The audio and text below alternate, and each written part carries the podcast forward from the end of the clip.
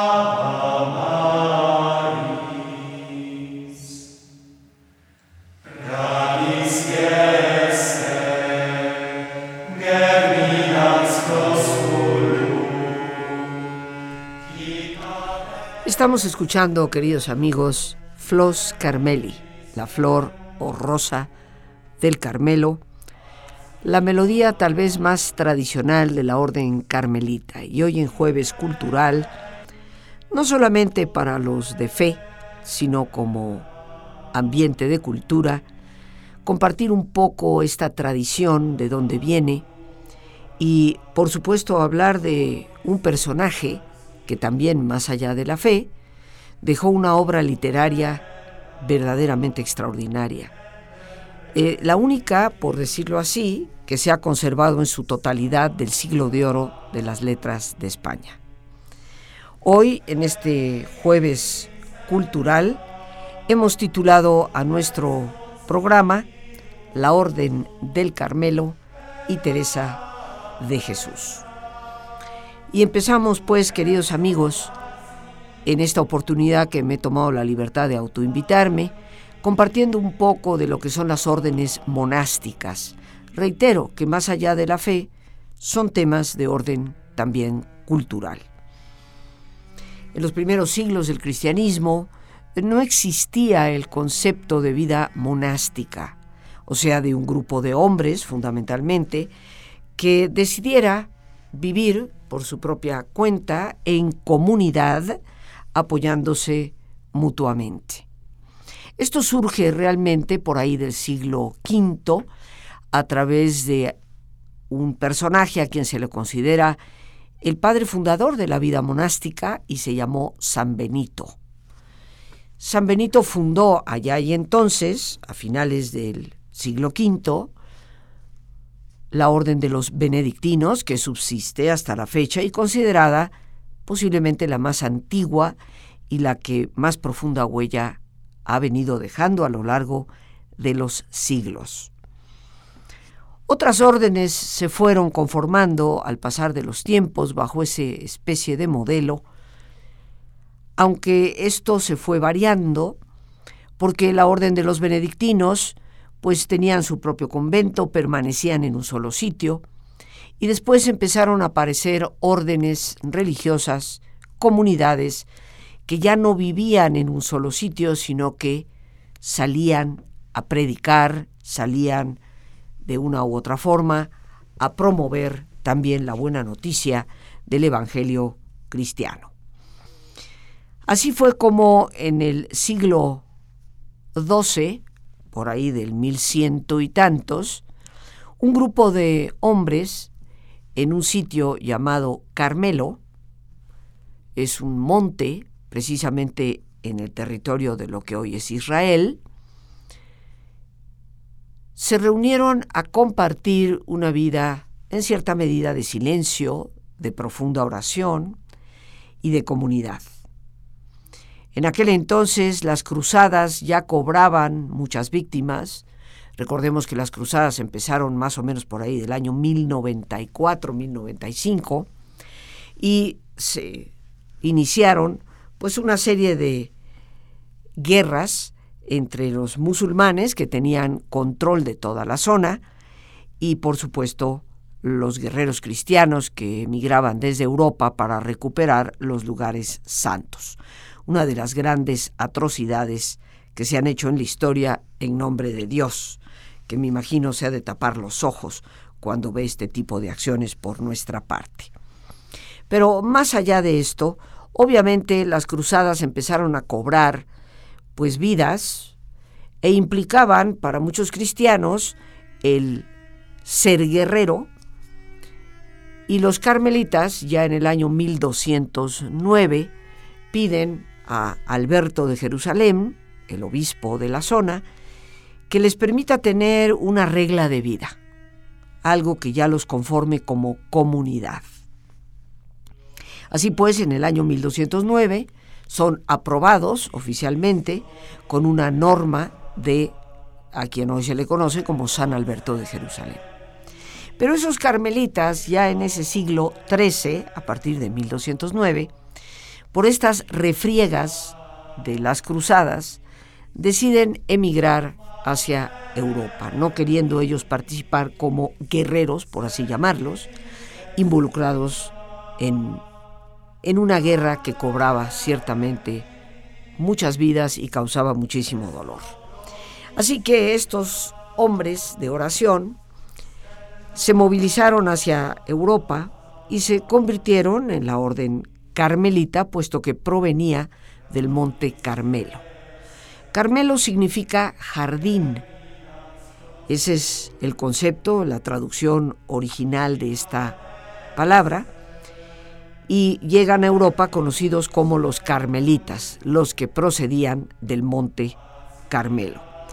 Pero bajo la protección de acuerdo a su fe y creencias, en una virgen, la Virgen del Carmelo, que la tradición ya decía era quien había provocado lluvia que había estado ya presente en la época de Elías, el profeta tan importante en la tradición de nuestros hermanos judíos. Elías, de hecho, había vivido en ese monte, en el monte Carmelo. Así lo afirman los libros del Antiguo Testamento.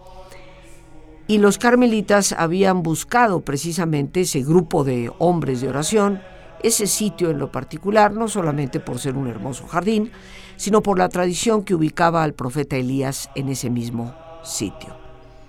Llegan pues a Europa y conforman una orden mendicante. ¿Qué significa una orden mendicante? significa órdenes religiosas que vivían de la caridad, que iban, por así decirlo, de dos en dos, predicando el Evangelio, entrando de acuerdo pues a aquella petición de Jesús de ir y predicar la buena nueva.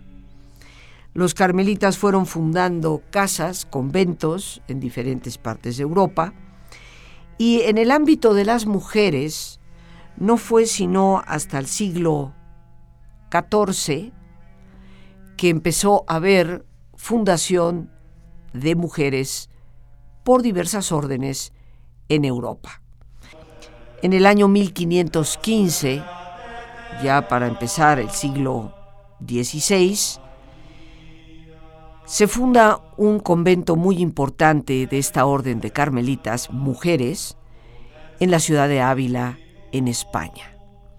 Ávila, una ciudad que en su momento fue sumamente importante, rodeada por una imponente muralla construida en el siglo XI-XII para la protección de la población, con todo ese ir y venir de batallas con los musulmanes que habían invadido la península ibérica siglos antes, y con ello se protegían tanto unos como otros, porque hubo momentos en que la ciudad fue de los moros, o sea, de los árabes. Dicho sea de paso, sus murallas están construidas con las piedras del primer asentamiento visigodo que estuvo en esa ciudad y posteriormente de los romanos.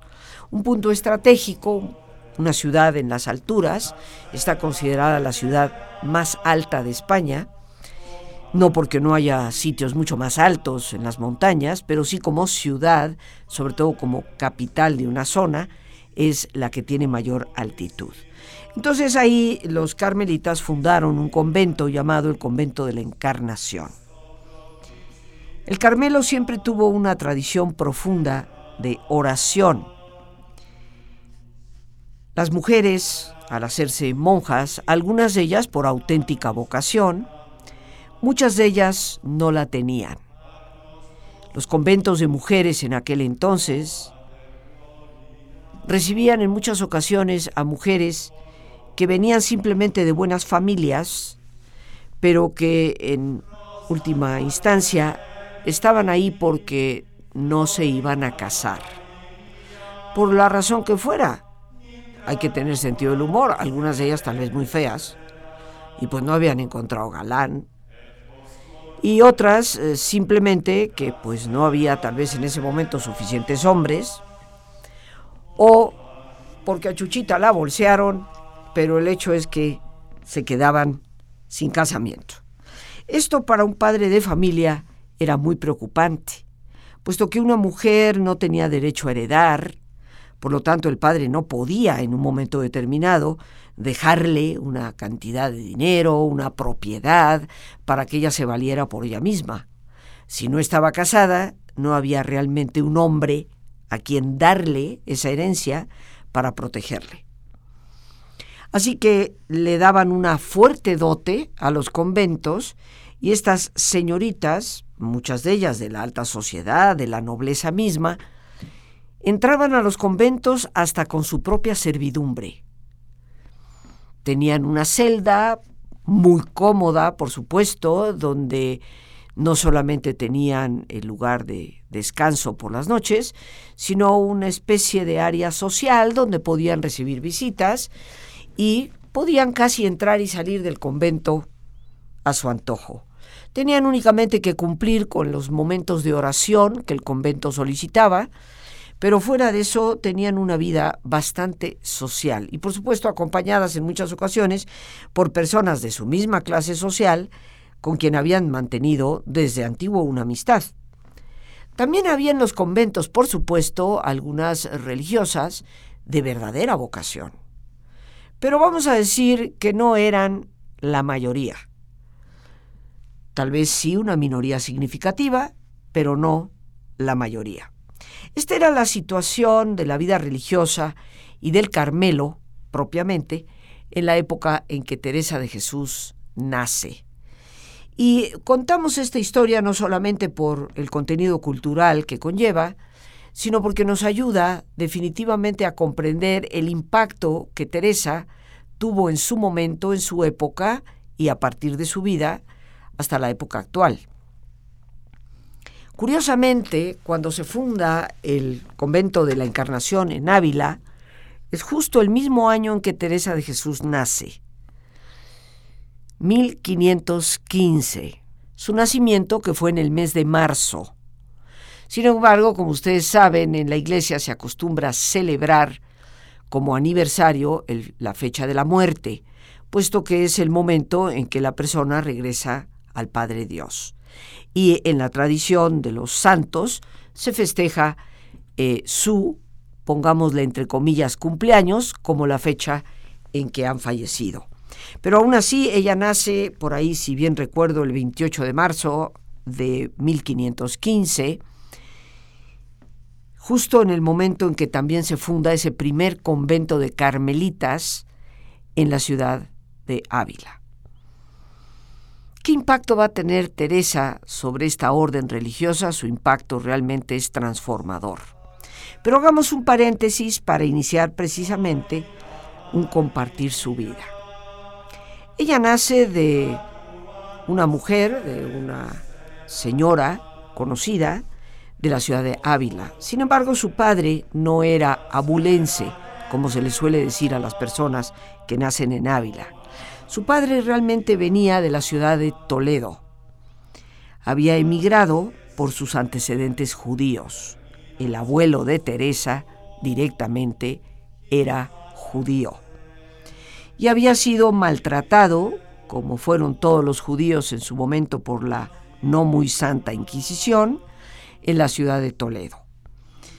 la forma en que los atormentaban generalmente más allá de las torturas, cuando decidían convertirse para salvar la vida, se les ponía una vestimenta que se le llamaba el San Benito, con un gorro de pico, como de hecho se ven todavía en las procesiones de la Semana Santa en varios lugares del mundo y muy particularmente en España. Se les hacía desfilar por las calles, eh, a veces cargando una cruz o a veces simplemente caminando con esta vestimenta, en donde el resto del pueblo se burlaba de ellas, les escupía, les arrojaban frutos podridos, y ese trance lo tuvo que vivir el abuelo de Teresa. Su hijo, el padre de Teresa, buena cuenta se dio que reconocido como hijo de judío converso, o sea, un judío que se había convertido, no tenía su vida mucho futuro en la ciudad de Toledo. Así que emigró a la ciudad de Ávila, donde no era conocido como judío y llegó ya como cristiano. Bien amigos, listos ya para relajarnos. Como es nuestra sana costumbre, te pedimos que te pongas cómodo y si te es posible hacer el alto completo y total, qué mejor que cerrar tus ojos. En una posición cómoda y con tus ojos cerrados, toma conciencia de tu respiración. Siente el entrar y el salir del aire en tu cuerpo e imagina cómo al inhalar, así como llevas oxígeno a tus células, inhalas también serenidad para tu mente. Al exhalar, así como tu cuerpo se libera de toxinas, imagina que tu mente se libera en ese aire que exhalas de todas las presiones y todas las tensiones. Respira profundamente. Y concentra tu atención en tu cuero cabelludo. Relaja todos los músculos que cubren tu cabeza.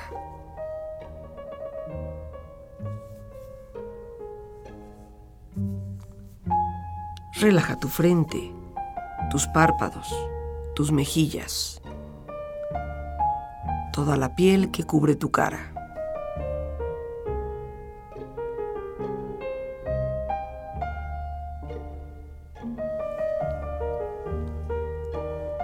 Relaja tu cuello y tu garganta. Siente su flexibilidad, equilibrio, balance.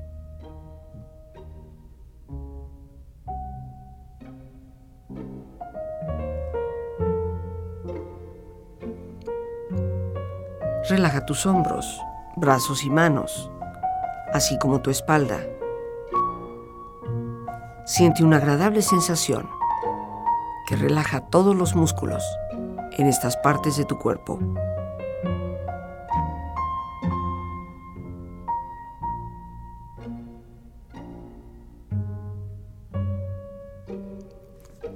Relaja tu pecho, exterior e interiormente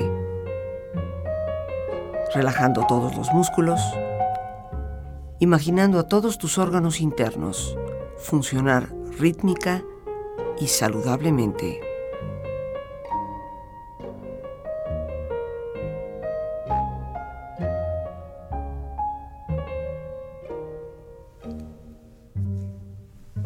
Relaja tu abdomen, exterior e interiormente. aflojando todos los músculos, imaginando todos tus órganos internos funcionar rítmica y saludablemente.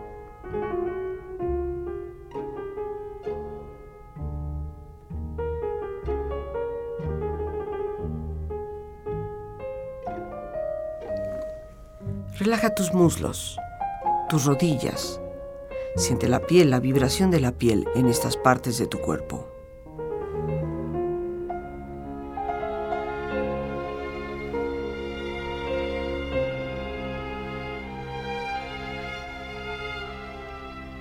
Relaja tus pantorrillas y tus pies.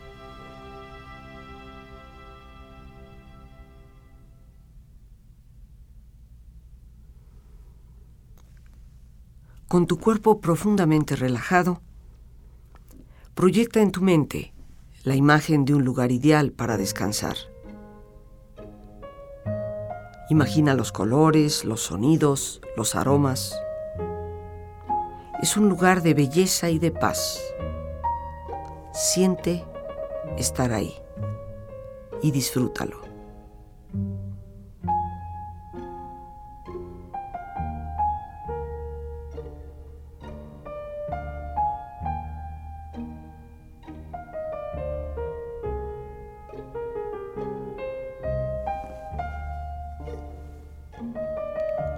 Con tu cuerpo relajado y tu mente serena, reflexiona.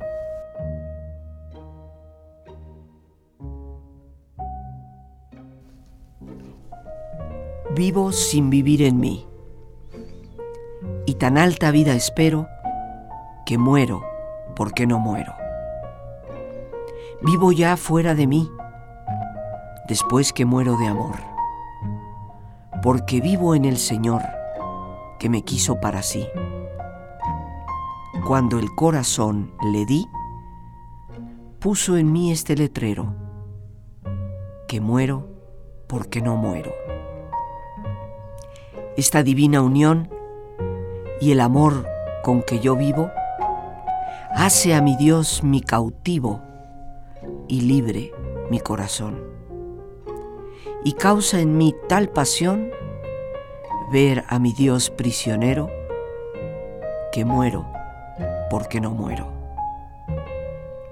Ay, qué larga es esta vida, qué duros estos destierros, esta cárcel y estos hierros en que está el alma metida. Solo esperar la salida me causa un dolor tan fiero que muero porque no muero.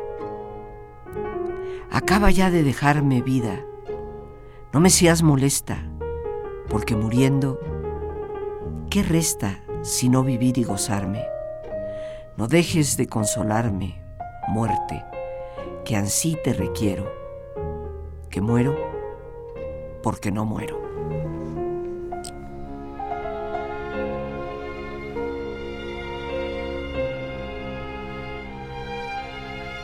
Respira profundamente relájate bien.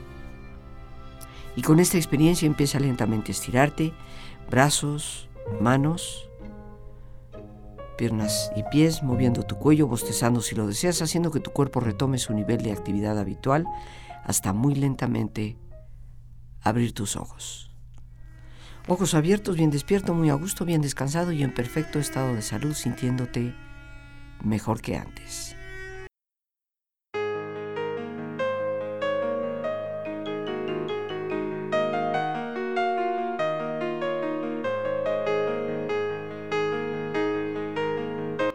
Queridos amigos, hoy la psicología y una enorme cantidad de estudios nos hacen ver que la felicidad no es algo que dependa de lo que pasa afuera. Es algo que desde nuestro interior podemos construir, obviamente comprendiendo su verdadero significado. Te invito a participar del taller Construye tu felicidad un conjunto de técnicas de la psicología positiva aplicadas. Los días 17, 19 y 20 de este mes de octubre tendré la maravillosa oportunidad de compartir todo esto con ustedes. El teléfono para informes es el 55 37 32 91 04. En medio de tantas tribulaciones y retos como los que enfrentamos, es muy importante retomar el control interno y saber que más allá de las circunstancias exteriores, está en nosotros poder mejorar nuestro bienestar y calidad de vida. Te reitero el número para llamada telefónica, WhatsApp, Telegram o Signal 55 37 32 9104. Y te estaré esperando el día 17 19 y 20 de este mes. Desde ahora te abrazo con gratitud por tu confianza. Ya comentábamos de su padre, don Alonso de Cepeda, que era proveniente de la ciudad de Toledo. Alonso Sánchez de Cepeda llega precisamente a Ávila, contrae nupcias y después de un tiempo y de algunos hijos, su esposa fallece, queda viudo y vuelve a contraer nupcias con una dama más conocida y en Ávila, de cierto nivel de rango, por decirlo así, de una clase media alta, sin que nadie realmente conozca o sepa de sus antecedentes judíos. Con esa segunda esposa va a tener como hija a Teresa. La madre de ella se llamó Beatriz de Ahumada y Cuevas. En el año 1515 Teresa nace y tenía escasamente unos 9, 10 años de edad, un poquito más, cuando su madre fallece y queda huérfana. Ante la ausencia de la madre, pues Teresa se dice que era una jovencita de buen ver, eh, guapa, muy dicharachera, llena de vida, le gustaba la compañía, la vida social, y su padre empieza a preocuparse cuando ella cumplía alrededor de 15 años por una vida que tal vez no la iba a llevar a buen punto. Tenía primos con los que iba mucho a fiestas, le gustaba leer los libros de caballería, que en aquel entonces era el equivalente pues a las novelas como de Corintellado de esta época o a las telenovelas de Televisa. Eh, una cosa simple, una cosa... Bueno, corrijo. No, ha existido nunca algo tan sonso y simple como las telenovelas de Televisa. O sea que tachémoslo de la lista. Pero lo que sí sabemos es que leía libros de novelas amorosas. Su padre pensó que esta chica se iba a perder entre fiesta y fiesta y el tipo de libros que leía. Cabe mencionar que Teresa fue una ávida lectora desde los siete años de edad. Su pasión por los libros fue extraordinaria. Y algunos diremos, bueno, pero en aquel entonces las mujeres como que no eran de mucho leer y escribir. Efectivamente, la gran mayoría no lo sabía, pero recordemos que la tradición de Teresa por parte de su padre era una tradición judía y los judíos siempre han leído. Así que en esa casa ya había biblioteca desde que ella era muy niña. Y ahí empezó su pasión por la lectura. A los 15 años aproximadamente su padre, sumamente preocupado por ella, pensando que se le iba a extraviar, la mete en un convento de las Agustinas en la ciudad de Ávila. Vamos a decir que Teresa fue muy prudente cuando llegó a hablar de ese convento, agradeciendo todo el beneficio que le habían dado, pero quedó con la fuerte, fortísima impresión de que los conventos eran un verdadero purgatorio. Ahí sí que se empezaba a pagar la cuenta. Salió del convento, estuvo un año, fue como una escuela, vamos a decir, para que corrigiera su rumbo, y regresó a casa. Era el ojito derecho y parte del izquierdo de su papá. Muy querida también por sus hermanos y particularmente una estrecha amistad con uno de ellos llamado Rodrigo.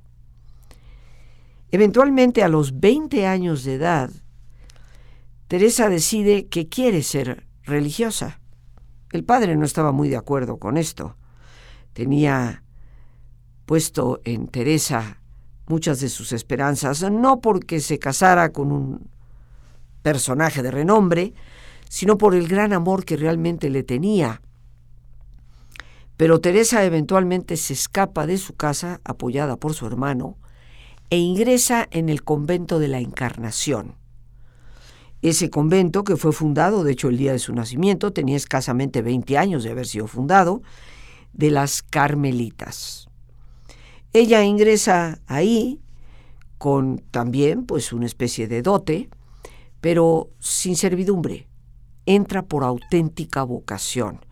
y al principio en contra de los deseos de su padre, hasta que finalmente pues el padre se da cuenta que esta hija, que ya tenía no solamente fama de buen ver porque era guapetona, sino de carácter firme, se da cuenta que su hija de ahí no se va a salir. Teresa inicia en esos momentos una transformación de vida y como también hablaremos de su obra, por supuesto, aunque no el día de hoy, esperaremos al próximo jueves para continuarlo, Teresa entra con una visión de un Dios que castiga, de un Dios que te vigila y que te va a dar de acuerdo a tus obras. Por lo tanto, ella en su libro de la vida, en donde escribe su propia autobiografía, decide que prefiere pasar por el purgatorio del convento que ir a arder a los infiernos donde estaba segura iba a dar por sus múltiples pecados. Una visión de este Dios severo, castigador, enjuiciante, que a lo largo de su vida y experiencia de Dios se va a transformar por completo.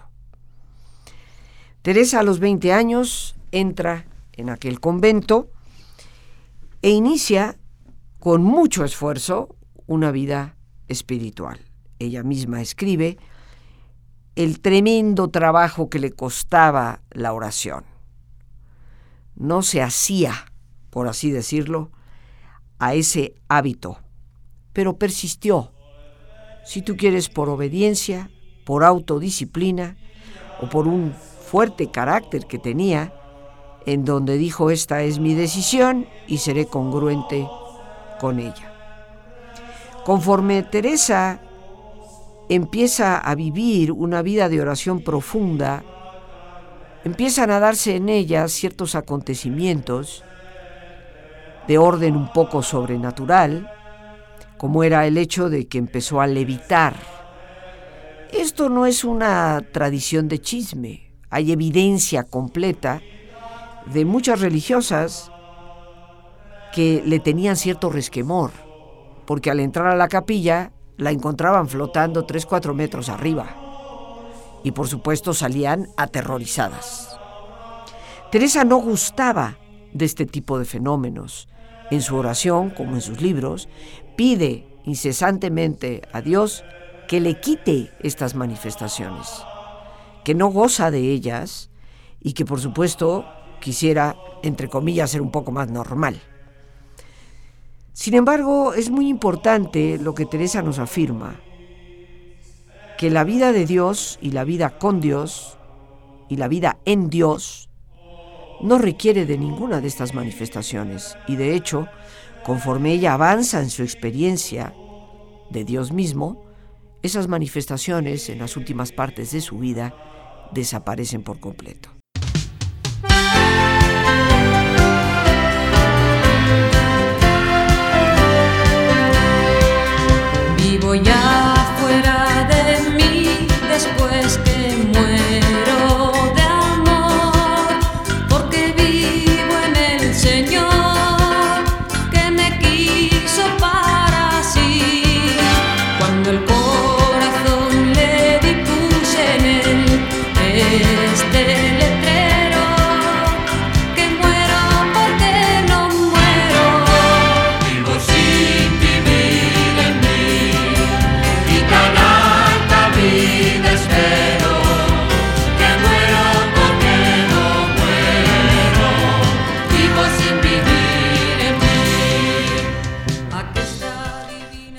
Pues, queridos amigos, Teresa de Jesús, en medio de estas experiencias tan extraordinarias, pide consejo. Obviamente muchos de los sacerdotes que había en su época siempre temían que este tipo de fenómenos fueran cosa del diablo. Batalló y sufrió muchísimo. Finalmente escribe un libro, su vida, que hoy conocemos como el libro de vida, una especie de autobiografía, pero no a como estamos acostumbrados hoy en día, contando de papá, de mamá, sino lo que ha sido su vida espiritual. Iba relatando cada una de estas experiencias, pero simultáneamente, con todo este proceso de escribir lo que está viviendo, también en su profunda y verdadera vocación religiosa, se percata cada día más de que el entorno en el que se encuentra, el convento de la Encarnación, en Ávila, pues eh, ha reunido a más de 200 religiosas, de las cuales la enorme mayoría tal vez no tienen vocación alguna, y donde se hacen distingos muy claros a nivel social. Como ya te comentaba anteriormente, pues muchas de las hijas de los grandes señores que no contraían matrimonio iban a dar a un convento, pero ingresaban con todo y servicio doméstico y más allá de usar algún tipo de hábito, de telas muy finas, por supuesto, también podían salir ocasionalmente a la calle, ir a visitar a sus amistades en sus ropajes finos. Teresa consideró que esa no era una vida real, auténtica, de dedicación a Dios en un convento. Y empezó a gestar en ese mismo convento de la Encarnación una especie de reforma, anhelando en cierta medida el poder cambiar las cosas. Por supuesto ya podrás imaginar tú y yo la enorme cantidad de enemistades que pudo haberse ganado en ese momento. Pero afortunadamente persistió. Ese libro de la vida obviamente fue censurado. Quienes lo revisaron no podían realmente creer lo que esta mujer estaba revelando en su experiencia. Insistía mucho en la oración mental. Y esto es algo sumamente importante. La oración mental en aquella época, lo que tú y yo propiamente llamaríamos hoy meditación, estaba prácticamente prohibido para todas las mujeres. Se estimaba que una mujer no tenía cabeza para hacer semejante cosa. Así que la mayoría de las religiosas recitaban oraciones litúrgicas a diferentes horas del día en latín, un idioma que tampoco hablaban. De hecho, la misma Biblia no era algo que se leyera comúnmente, no tenían acceso a leer la Biblia completa. Por supuesto, escuchaban los evangelios del día, escuchaban las cartas de los apóstoles, algunas partes del Antiguo Testamento, pero no había tal cosa como aquí está tu Biblia y léetela completita.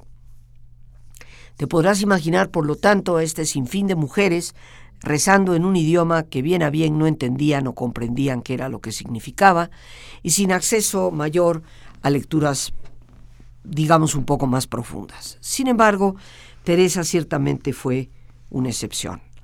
Por esa enorme afición que tenía a la lectura, pues Teresa se busca de libros. Uno de ellos el abecedario espiritual de Osuna, un sacerdote franciscano, libro con el cual le había familiarizado un tío años atrás, y empieza a hacer lecturas de San Agustín, también de este sacerdote Osuna, y otros más que fueron significativos para ella, hablando precisamente de la necesidad de profundidad. En su libro de la vida, ella expone esa oración mental, como suele llamarle. El libro fue censurado prácticamente de inmediato y le ordenaron que escribiera otra cosa, que escribiera algo como más sencillito, algo como para monjas, para mujeres. Teresa escribe a continuación una obra que se llamó Camino de Perfección en donde hace una fuerte crítica de los censores, en donde habla de los hombres que juzgan su obra, como los hijos de Adán, que no tienen mayor comprensión, habla de los letrados, o sea, de los teólogos, así le decían a los teólogos en la época, los letrados, como personas que tal vez tienen mucho conocimiento de libros, pero poco conocimiento de Dios. Su obra, Camino de Perfección, fue brutalmente censurado, le tacharon una enorme cantidad de páginas, eh, le ordenaron que lo reescribiera. Y por eso esa obra se conoce en dos versiones. Camino de Perfección Escorial y Camino de Perfección Valladolid. El nombre que reciben es porque el original, que fue terriblemente censurado, y quiero decirte que muchas de las cosas que ella escribió no se supieron sino hasta inicios del siglo XX, cuando la obra fue revisada con rayos X y se pudieron dar cuenta qué había detrás de los tachones del inquisidor, pues esa versión escorial se llama así porque Felipe II, el rey de España, la quiso tener para él y se guardó en la biblioteca del Palacio del Escorial, donde permanece ahí el original. La segunda versión de Valladolid está precisamente en un convento de monjas carmelitas descalzas en la ciudad de Valladolid. Esa fue la segunda versión. Pero esto fue tan solo el inicio de lo que vendría a ser una gran reforma para el Carmelo y en gran parte para la iglesia de la época. Pero el tiempo se nos ha terminado. Concluiremos con este tema el próximo jueves, jueves cultural. Las gracias a Dios por este espacio que nos permite compartirlas y el más importante de todos una vez más.